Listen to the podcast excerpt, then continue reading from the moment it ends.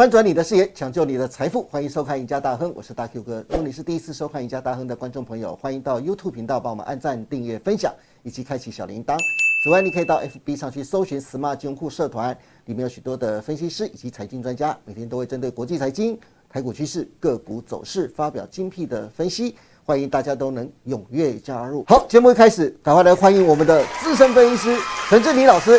志林老师你好，大哥哥你好，各位观众朋友大家好。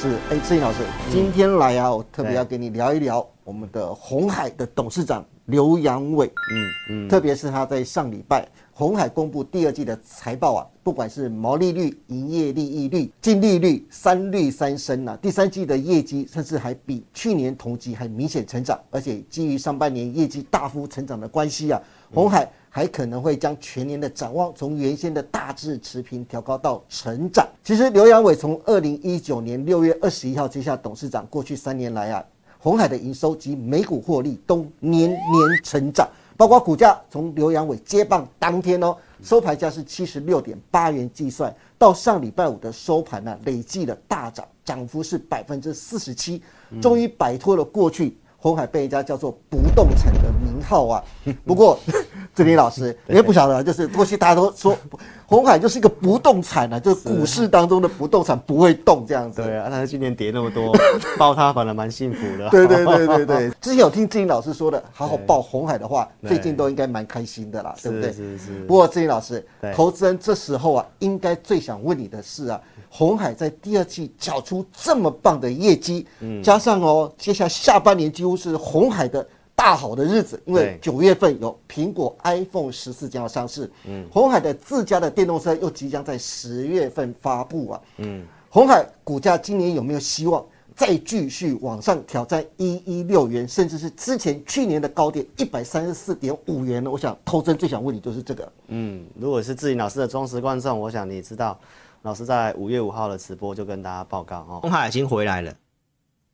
所以，所以观众朋友，我跟大家报告，这个上前两集有人来问这个红海的股票见证，我其实也讲过了，这是今年下半年的重点股票，好不好？所以红海你也可以特别关注一下哦。你要买的话就波段，红海是下半年的火种。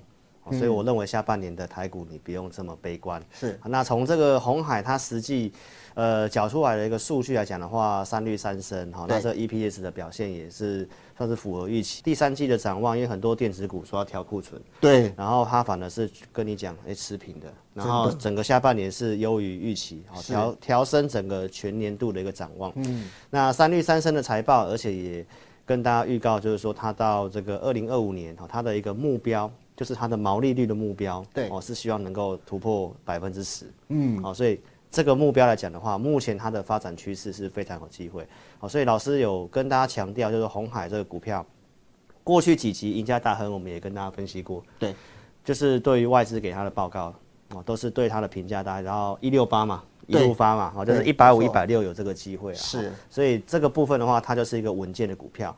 那财务面哦，大概也是非常的不错哈。那相关的一个数字跟这个配息也很稳定，所以我们就直接切入这个技术面，好来跟这个投资朋友做一个分享哈。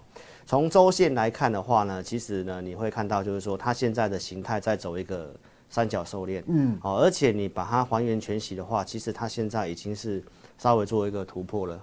突破一一六这个部分，对对对，已经突破一一六的那个点位的部分。是哦，那我们可以去看一下它的一个前坡的大量点，大概在去年，哦，去年年初的地方一度是冲到一三四，然后在 M I H 的那个会议之后，它就开始陷入整理。哦，所以台股的一个特性就是有题材的时候，它比较会涨。是，那你刚刚也提到了，下半年几乎是红海的。呃，很多的一个题材的部分是，因为第三期老师跟大家强调，苹果是重点嘛，数字方面没有问题，而且这个备货量从九千万只拉升到九千五百万只。对，啊，三星明明在去库存，它还在增加拉货拉库存，所以这个就是我跟大家讲的，上次讲那个台积电也是一样哦，就是苹果这个客户来讲的话，它跟其他的呃三星非屏阵营是完全不同，真的。所以红海来讲的话呢。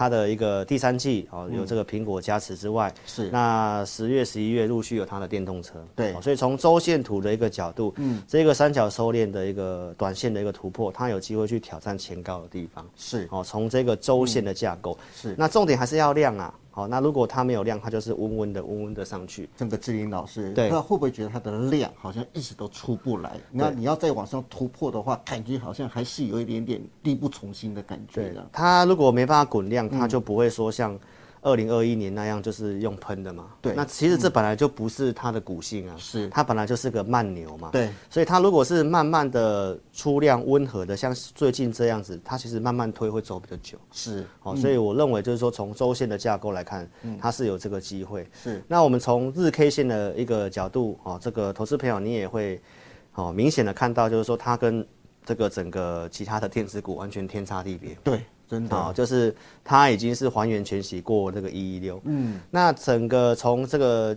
均线的角度，大家也看到它的短期均线，哦，这些都全面的翻扬。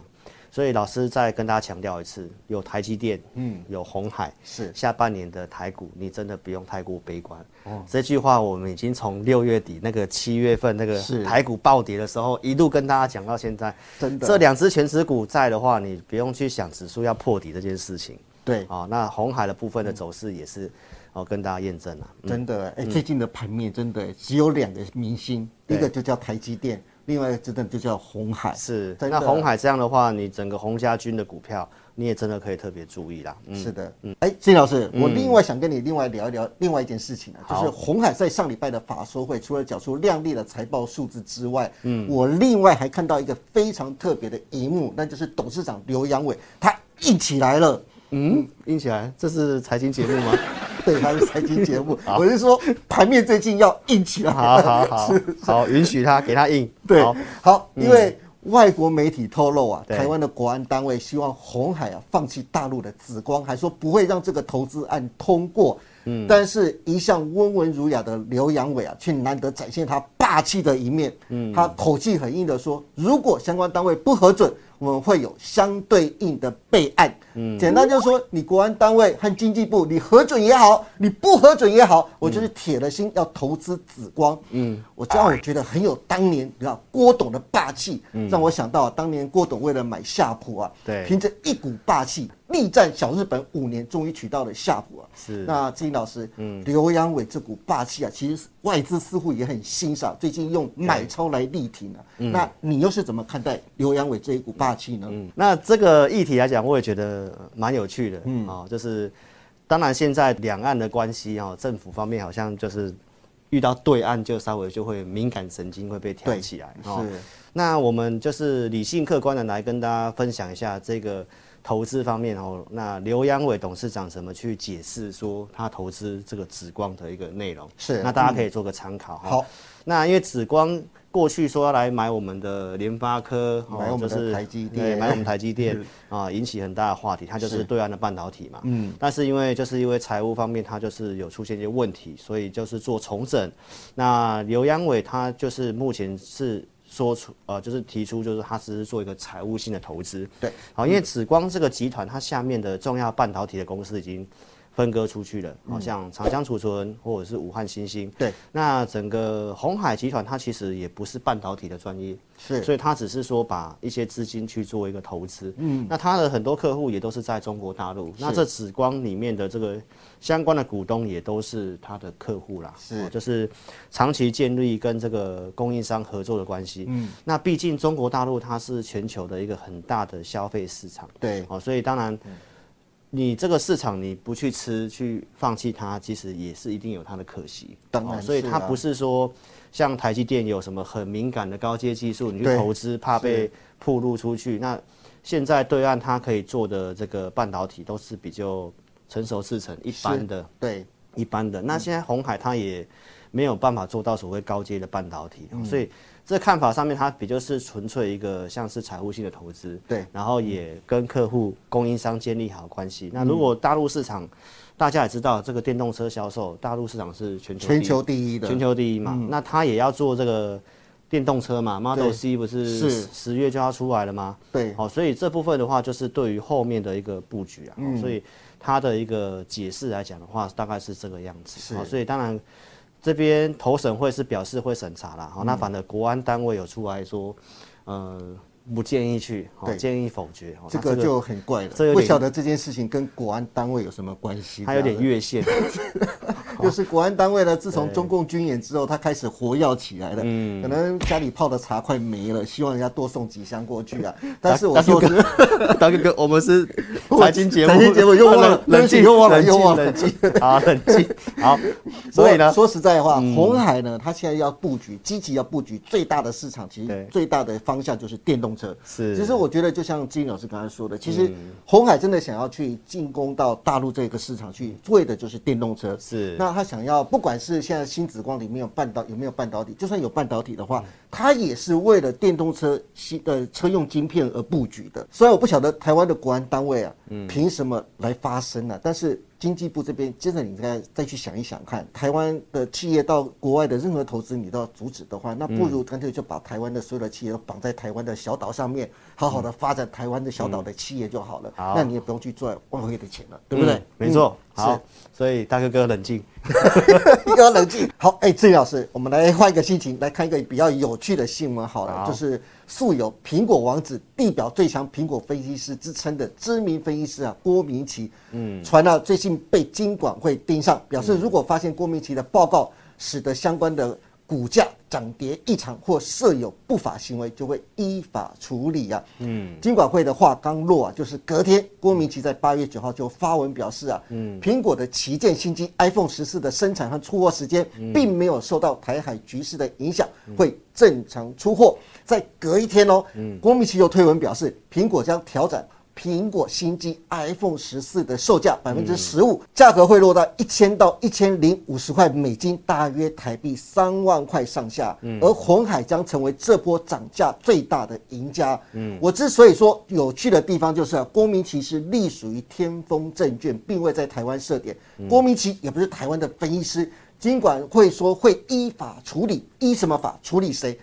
我感觉啊，有一点是犬吠火车啊。嗯，金管会是脑雾了吗？嗯，那他这次提出来的就是说，第三季的这个苹果要发表的 iPhone 十四会涨价，那对红海大概呢拿下六到七成的一个订单，对哦所以相方向上面它是正面的。嗯，那这个。老师在节目上跟大家讲的这个镜头的部分，好，就是玉金光，嗯，他最近也是有受到他的这个推特的一个消息影响。啊，所以其实我认为他有点像投顾界的川普，对，投顾界川普。这个发个讯息都会有这个影响哎性，尤老师，尤你看，金老师，你看他才发那个消息啊，玉金光就从四百五十多块，嗯，跌到了三百六十八块。对，三六八那天就是他发消息的隔天嘛，是。新闻出来之后的隔天，那确实有这个影响力，但是。玉金光的公司内部人就出来严正的否认，就是说这个是子虚乌有的。哦，那后面实际缴出来的营收也确实是非常的亮眼。对，哦，那我们整个从镜头的族群来讲的话，都非常强势哈，大力光也创新高。是所以当时我老师在节目上就告诉大家，这个镜头是没有什么样的一个问题。嗯，那确实也都涨上来，也返回到月线。好，所以呢，这个我也不知道台湾的媒体为什么这么爱追踪他的推特。是他长得比较帅吗？啊，看起来也也还好啊。对，因为这个他就是用推特去发这个东西，然后大家都把它当成媒变成媒体新闻之后，然后去影响股价。嗯，那这个部分的话，我当然觉得是呃不太恰当啦，哦不太恰当哈。好，那金管会盯上这个郭明奇，有点像金融业的汉光演习，我们跟对岸最近一些中共军演，所以我们内部也要进行汉光演习，啊，这金？融业汉光演习。那我认为去呃查这个东西，不如去多查一些真的对投资朋友有帮助的东西。是啊，比如说像假外资，啊，那个金管会年年都说要去管外资，好，那大家也都可以看得到，我们一般台湾的投资人对非常喜欢追踪三大法人的筹码。对，甚至外资的报告啊，外资的报告。嗯那其实大家都知道了，就是有些假的外资哈，就是用隔日冲的手法，对啊，造成外资大买，然后散户追进去，隔天又到货。对现在其实都非常多这种的事情，然后包括一些外资的报告啊，好，或者是我们现在的这个呃国内的诈骗盛行，对一些假的群主这些。还有老师是这个合格合法的分析师，登录在头部。没错，对我们受到的监管真的是非常的严格，而且天风证券这个郭明奇也听说好像没有在天风证券了，对啊，就是在推特这样发发言。我认为当然是自由民主国家啦，但是只要跟金融相关、跟股票相关的这个一些的发言哦，尤其网络上又非常多这种。呃，不是分析师的这种网络财经的这个个人的 YouTuber，对其实都是踩红线。是那这个方面的话，当然我觉得金管会可以做的事情真的很多。嗯因为现在这个地下的群主啊，这些假的东西、诈骗的东西哈，其实这个都才是真的金管会该去查的。好的，今天也非常谢谢陈静老师跟我们分享这么多关于红海公布的亮丽的财报数字该如何解读，还有如何去看待红海入股紫光以及金管会盯上香港天风证券分析师郭明奇的新闻呐、当然，大家最关心的红海的股价以及后市，志颖老师在节目中也给了非常详尽的分析，希望对大家的操作都能有所帮助。如果大家对红海的操作还有任何的问题，或是对红海集团苹果概念股的操作有任何问题，欢迎大家都能锁定陈志林老师每周二、四、六晚上八点半直播的《前进大趋势》盘后解盘节目。今天也谢谢大家收看我们赢家大亨，别忘记每周一到周四下午的五点半，我们再见喽，拜拜。拜拜，祝您大赚！